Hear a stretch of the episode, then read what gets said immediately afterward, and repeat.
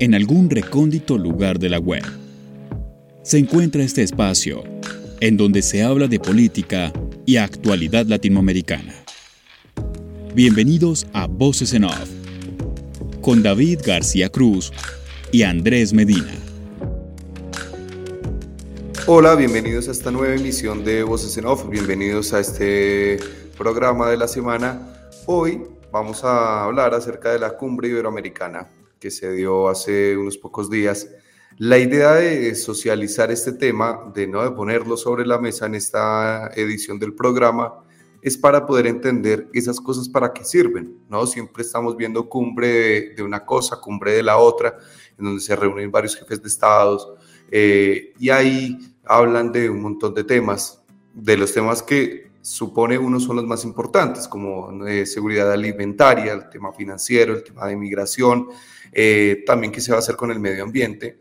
Y hoy la idea que tenemos es esto, eh, aprender tanto ustedes como nosotros, esto, ¿para qué sirve? Y si de verdad esos acuerdos a los que se llegan durante estas cumbres, si se cumplen con el tiempo o si hay alguna regulación o alguna ley que haga que estos acuerdos se tengan que cumplir o simplemente es la palabra de un montón de tipos, que cada uno gobierna un país y dicen, bueno, vamos a hacer esto, pero después eh, no se llega a buen puerto o no quedan en nada. También hay que tener en cuenta que los países cambian de presidentes, entonces habrán unos que se apeguen a los acuerdos que hizo el, el, el antecesor. Eso es lo que vamos a charlar, lo vamos a hablar, tenemos un invitado y primero voy a saludar a mi compañero Andrés Medina. Andrés, ¿qué tal? ¿Cómo le va? Hola David, súper bien. Y un tema interesante, aparte que yo creo que muchas personas no sabían que hubo una cumbre iberoamericana, es la vigésima octava cumbre que se realiza a partir del 91. Y me parece que también hay muchos temas de los cuales podemos concluir ahora. Primero con los jefes de Estado que no asistieron, los que cancelaron a último momento, los temas que se trataron, cuáles fueron los acuerdos a los cuales se, se, llegó, obviamente, eh, con esta cumbre. Así que tratar de ver, identificar y realmente llegar a, esa conclusión si sirve o no sirve este tipo de, de, de cumbres y si realmente a futuro hay algo positivo para la región. Claro, eh, y la, la, idea es eso, cuando se seleccionó el tema para esta semana fue como pensar, oiga, y, y una cumbre iberoamericana, ¿no? ¿Para qué sirve?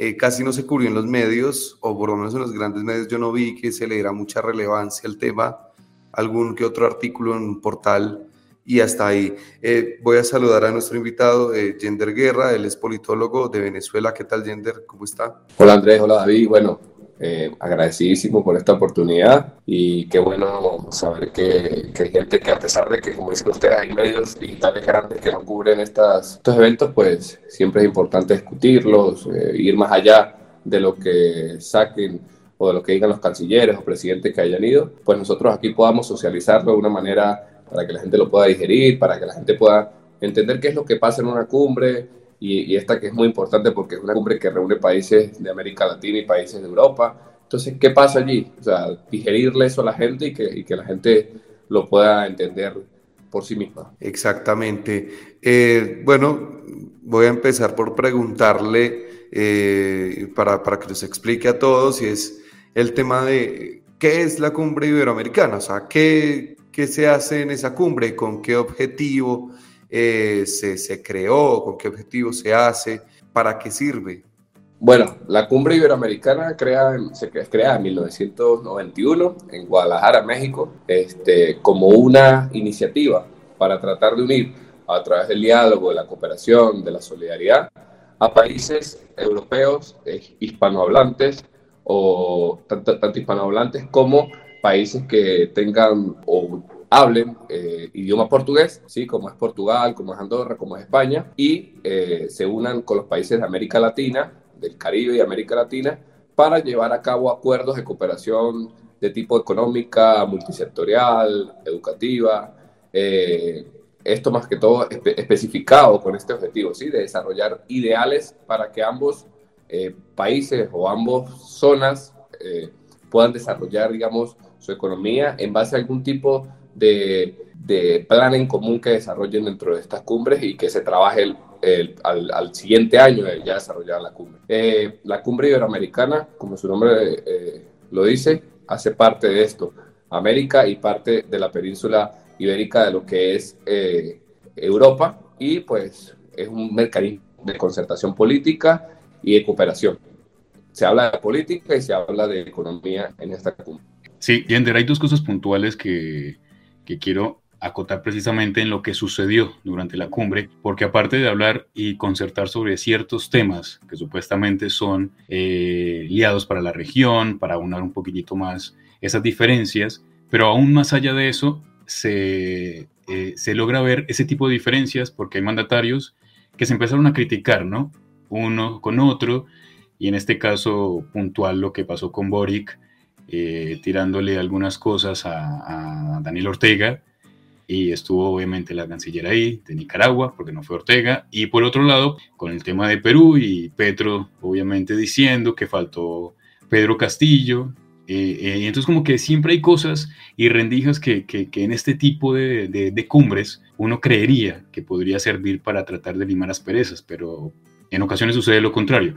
¿Cómo identificar o, tratar de analizar eh, este tipo de circunstancias que, que obviamente se, logran ver en, este tipo de cumbres? Lamentablemente las cumbres latinoamericanas, llámese la cumbre iberoamericana, las cumbres de las Américas, UNASUR, CELAT, etcétera, todas estas cumbres han nacido sí, con un objetivo de cooperación, de, de, desarrollo político, desarrollo económico para, para, nuestro continente, lamentablemente se han convertido en espacios de unos pocos, es decir, los políticos, sin, sin, sin medir, digamos, sin tildarlos, eh, han usado estas cumbres como una herramienta para hacer lo que, por ejemplo, lo que hizo Boris o lo que hizo Petro o lo que hizo, por ejemplo, también el presidente de República Dominicana, a Daniel, de usarlo como una, una herramienta política para dividir pues, sus, diferencias, eh, evidentemente políticas.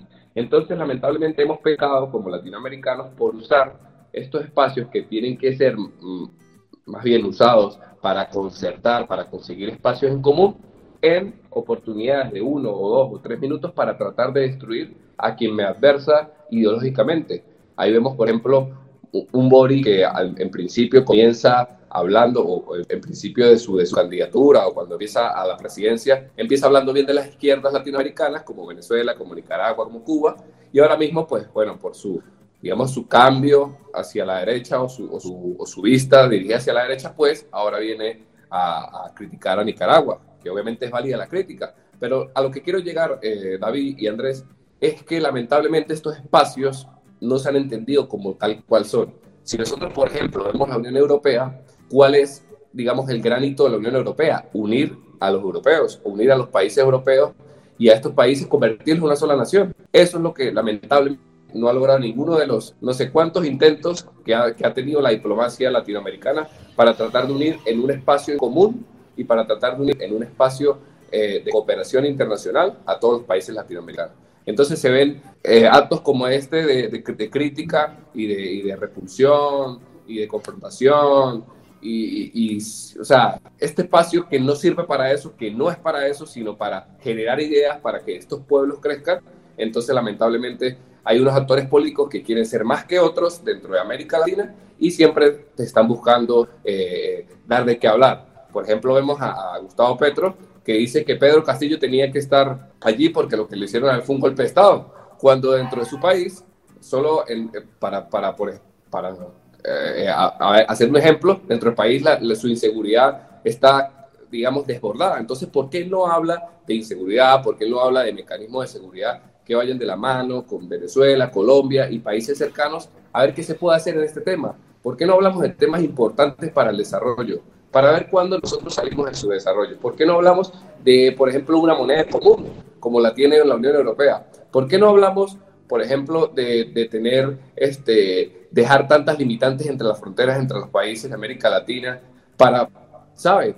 Para que estos espacios sirvan para eso eh, siguiendo en esa línea, eh, ¿por qué nos cuesta tanto eso? ¿Por qué nos cuesta tanto ponernos de acuerdo? Eh, porque se ve a nivel latinoamericano y también se ve a nivel interno de cada uno de los países, y es que nos cuesta mucho llegar a acuerdos y también nos cuesta mucho respetarlos en el tiempo. Entonces, ¿por qué, por qué nos cuesta tanto como latinoamericanos? Latinoamérica ha tenido quizás un fenómeno muy pendular. hay años, acabamos de pasar por por unos años donde la derecha había gobernado la mayor cantidad de, de, países en el, eh, de Latinoamérica y, del Caribe, y ahora vamos como el péndulo base como hacia la izquierda. Pero lamentablemente nosotros como latinoamericanos no hemos superado ese conflicto político, si se puede llamar de una manera, entre izquierdas y derechas. Y no hemos sido pragmáticos, es decir, si somos de derecha no me junto con los de izquierda, si somos de izquierda no me junto con los de derecha. Entonces es lamentable que los líderes políticos de nuestro país, líderes sociales, no puedan ponerse de acuerdo, primero ni siquiera lo interno de su país. Entonces, es decir, cuando van a representar, por ejemplo, un canciller, en este caso Venezuela, no va a representar los intereses de Venezuela, sino va a representar los intereses del gobierno de Venezuela no va a representar los intereses del ciudadano, por ejemplo, de frontera, que necesita que la frontera realmente sea abierta, que necesita, por ejemplo, que el canciller de Colombia, se, el de Venezuela, se reúna con el de Colombia y agilice los procesos y los trámites de poder pasar, por ejemplo, algo tan sencillo que es un vehículo hacia, hacia Colombia. Entonces, no se, no se aprovechan estos espacios de, que, son muy pocos también, a, a pesar de que hay tantas cumbres al año, son muy pocas para ponerse de acuerdo, poderse eh, sentarse en una mesa y tener acuerdos eh, concisos y precisos sobre en materia, por ejemplo, de migración. Entonces, ¿por qué no nos ponemos de acuerdo? Porque lamentablemente no hemos superado ese péndulo, no hemos superado esos discursos de derecha, esos discursos de izquierdas, esos discursos revanchistas. Entonces, pareciera que aquí, cuando está la derecha en el poder, dentro, dentro de cuatro años viene la izquierda a vengarse de lo que, lo que la derecha le hizo. Y cuando está la izquierda en el poder, dentro de cuatro años viene la derecha a vengarse de lo que la izquierda le hizo. Entonces, es un tema de primero de madurez política, pero también de altura, de altura política que sí supo, que sí supo superar, por ejemplo, eh, eh, continentes como Europa, que ahora mismo no importa si Alemania es derecha o Alemania es izquierda, o, o, o Bélgica o Suiza, indiferentemente de ellos, ellos saben que tienen un solo objetivo común, que es hacer su continente fuerte en el mundo. Entonces podríamos hablar de los acuerdos eh, en los cuales se llegó precisamente en la cumbre y hay varios que es como el tema de, la estrategia de seguridad alimentaria, eh, todo acerca de la, de la, tecnología, el acceso a la tecnología, obviamente en Latinoamérica, que no está en un 100%, que ha sido muy precaria precisamente esta evolución y esta expansión que debería ser ingente en cuanto a la tecnología, hablar de, de volver a, a, cultivar, ¿no? El tema de la agricultura, que supuestamente es uno de los temas grandes de los que se habló, pero con todo esto que se habla, realmente eh, con los acuerdos se hacen tangibles. Como decía Gender, pues puede que en tres años, cuando haya otro tipo de, de gobiernos de, de turno en cada uno de los países, este tipo de problemáticas van a cambiar. Así mismo, eh, Andrés. Bueno, yo hablo en, criterio propio. Por ejemplo, mi país, Venezuela, eh, envía al canciller porque Maduro, entre comillas, no pudo ir porque tenía COVID. Eh, manda a mi canciller a hablar, por ejemplo, de un acuerdo de una carta ambiental que él firma. Y resulta que, en el, por ejemplo, en, la faja petrolífera del Orinoco y lo que es todo este tema del Amazonas, que compartimos con Colombia, compartimos con Brasil, pues hay una explotación ilegal y aparte una extracción increíble de materiales como el oro, como el aluminio, como el hierro, etc. Y este canciller se sienta en estos espacios a firmar una carta ambiental donde se, se, propone a darle una respuesta conjunta a la crisis climática. Pero es que este país, por ejemplo, tiene eh, una empresa que se llama Petróleos de Venezuela, que es la empresa más grande de, de, este país y una de las más grandes del mundo, que es la quinta contaminante del mundo. Entonces, como un canciller que no representa eh, de verdad la, la, la política del, del, país, se sienta en uno de estos espacios a firmar un acuerdo de esto. Entonces ahí es donde vamos hablando. ¿Qué tan tangibles estos acuerdos se vuelven cuando se van a la, a, a la práctica? Por ejemplo, hablando yo de mi país. Entonces, hablamos, habla también, por ejemplo, eh, de los derechos digitales. Derechos digitales que en Latinoamérica, si nosotros nos ponemos, no, no, no, nos ponemos a ver, el año 2023, en pleno siglo XXI, ¿de cuánto porcentaje estamos hablando de acceso a la información realmente? O sea, ¿cuánta gente usa las redes, las redes sociales? ¿Cuánta gente tiene de verdad acceso al Internet? En mi país, por ejemplo, solo el 60% del país tiene acceso al Internet. Y un Internet que no es un Internet de, digamos, de primera generación. Entonces, de cuando acá se convirtió, eh, dicen en mi país, un saludo a la bandera, la firma de unos acuerdos que no se cumplen en, la práctica, que no se cumplen en, en el terreno. Entonces, es importante destacar, por ejemplo, también hablamos de seguridad alimentaria. Tenemos de vecinos, y eso también fue un, un, tema que se tocó mucho, Haití. Haití vive la peor crisis, Haití y Cuba viven la peor crisis alimentaria y económica en muchos años. O sea, y, y, tenemos países, por ejemplo, como Brasil, que producen casi dos veces lo que consumen. ¿Cuándo nosotros vamos realmente a poner en práctica, y hablo de nosotros porque muchos de nosotros capaz eh, eh, aportemos algo a, estos acuerdos, entonces, ¿cuándo vamos a poner o cuándo los gobiernos van a poner en práctica todos estos acuerdos que se firman? Nos vamos a seguir reuniendo en no sé cuántas cumbres, no sé cuántos acuerdos, no sé cuántos papeles y con no sé cuántas firmas de, 26 presidentes que, firmaron estos acuerdos y cuándo los vamos a poder cumplir, cuándo van a ser tangibles para la gente. Entonces esta es la gran pregunta que se origina luego de, esto, de, esta, de estas cumbres. Claro, es una pregunta casi que, casi que sin respuesta. Síguenos en redes sociales. Twitter, Voces en Off-Bajo y Facebook, Voces en Off Opinión. Eh, Gender, eh, yo siempre que hablo con alguien de Venezuela que está, que vive en Venezuela, eh, me, no puedo evitar preguntar cómo está el tema allá. y me refiero al tema económico. ¿no? Tema inflacionario, tema de abastecimiento, porque siempre eh, fue un tema que, que, me genera, que me ha generado curiosidad y siempre me ha interesado más o menos saber cómo viene la cosa. Entonces, eh, sacándolo quizá un poco del tema principal que, que es la cumbre iberoamericana, es preguntarle eso, ¿cómo, el tema económico en Venezuela, ¿cómo está? ¿Cómo, cómo es la vida de un trabajador eh, normal? Tipo que, no sé, sea bueno, no sé, tenga un cargo administrativo en una empresa o algo así, no sé, o un operario, bueno, pero más o menos cómo viene la cosa. Bueno, comenzar porque Venezuela vive una crisis humanitaria compleja. Entonces hay problemas en todos los ámbitos que usted pueda decir, en el, ámbito de salud, en el ámbito económico, en el ámbito social, en el ámbito político, es un desastre. Eh, el otro año hay elecciones y en base a eso, pues, el gobierno ha tomado, eh, el gobierno de Nicolás Maduro, ha tomado una política, la política de la Venezuela se arregló no sé si ustedes han escuchado, han tenido la oportunidad de escucharlo, Venezuela se arregló. Hay muchos que dicen, no, devuélvanse porque Venezuela se está arreglando. Pero la verdad es que Venezuela hace un año, desde hace un año no se sube el salario mínimo. Cuando, estaba, cuando se subió estaba en 30 dólares, de hace un año. Hace unos días cumplió un año eh, esa subida de sueldo. Y ahora mismo ese mismo sueldo en bolívares equivale a 3 dólares. 3 dólares. Lo que vale prácticamente una harina pan en este país. Entonces, 5 millones y medio de empleados públicos cobran 3 dólares al mes. 3 dólares. Por, muy por debajo de lo que es la extrema pobreza. Esos 5 millones y medio de empleados públicos. Ahora hay una crisis de, educación. Los niños están yendo a la escuela dos o tres veces a la semana. Dos o tres veces a la semana. Hay una crisis universitaria en donde hay más de 100 universidades en el país que están completamente paradas. Entonces aquí hay una crisis generacional porque hay doctores, no van a haber doctores en unos años, no van a haber ingenieros, los niños no, se van a, eh, salir, no van a salir de la escuela, no van a haber bachilleres, entonces hay una crisis educativa también. Pero además de eso, hay una contraparte, que llaman muchos aquí, que para mí no existe, a mi parecer, es la Venezuela Premium.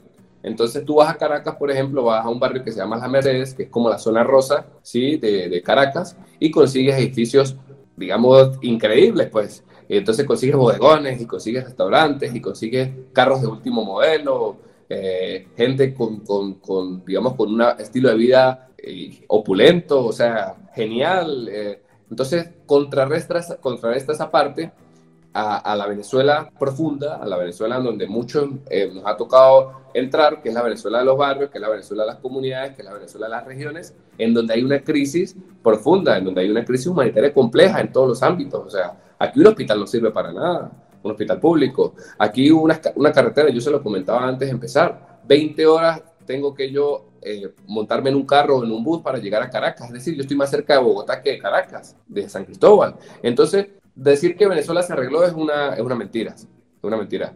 cuando tenemos 5 millones y medio de venezolanos ganando 3 dólares y además de eso tenemos 8.5 millones de venezolanos fuera de la mayoría en Colombia.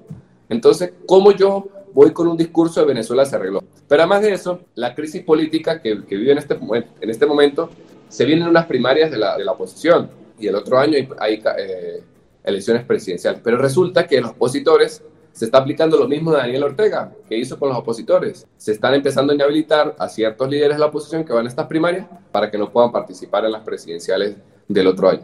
Entonces es una crisis compleja que al parecer un 5 o 6% no la vive del país, pero lo que lamentablemente ese 5 o 6% se beneficia de alguna manera, directa o indirecta, de lo que, de lo que, del gobierno, ¿sí? del, del, gobierno de Nicolás Maduro. El gobierno de Nicolás Maduro está enfrentando ahora mismo una crisis de interna porque uno de sus cuatro, digamos, cabezas, que es Tarela Isami, eh, ha caído. Y ha caído porque se le descubrió que se había robado más de 23 mil millones de dólares. O sea, yo creo que, que, si ese 23 mil millones lo ponemos en, en, una calculadora, no, no entran los ceros.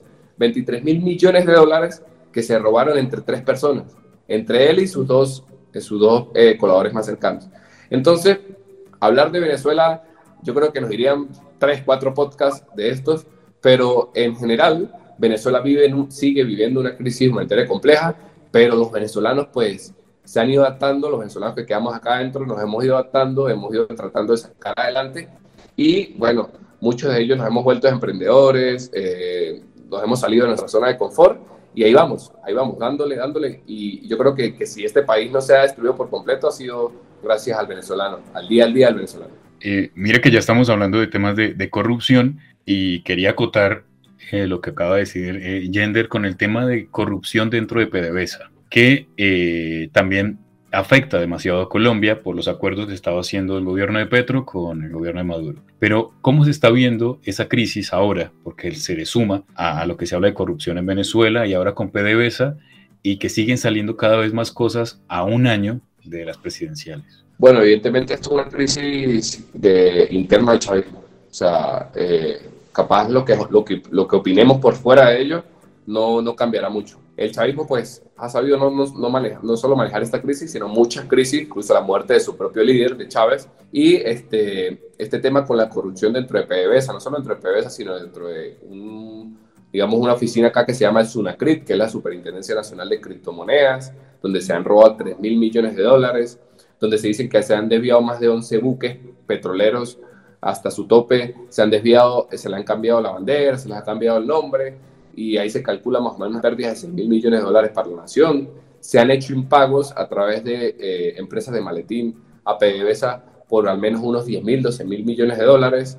Y no solo esto, sino que es que viene un, o sea, mucha de la gente que ha investigado, pues sabe que no solo son los 23 mil millones, sino son, sino son los 60 mil que se hablan de otras empresas de maletín, eh, que es un colombiano que también era los principales testaferros de Maduro, que ahora está preso en Estados Unidos, dice que se, que se roba más de 60 mil millones de dólares también, en, el, en la famosa caja CLAP. Entonces, el tema de corrupción, eh, el gobierno lo está manejando como un tema político y lamentablemente hay una posición que eh, no se está aprovechando esto para cuando, Andrés, falta un año para las elecciones. Es el momento de que la oposición se afinque a este discurso de la lucha en contra de la corrupción y de destacar que aquí este país está mal, porque no solo porque hay un bloqueo económico, sino porque es que estos se han robado más de 100 mil millones de dólares. O sea, esto han, esto han desangrado el país realmente.